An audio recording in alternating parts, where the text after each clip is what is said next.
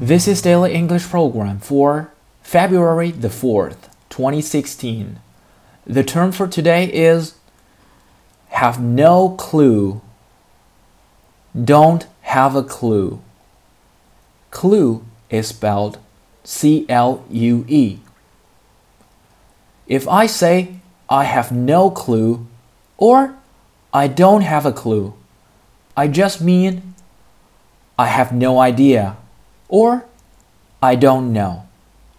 Clue 意思是线索，而 I don't have a clue 和 I have no clue 在口语中表示不知道。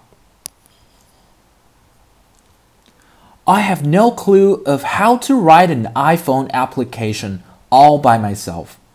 我不知道怎样靠自己一个人来写一款 iPhone 应用程序。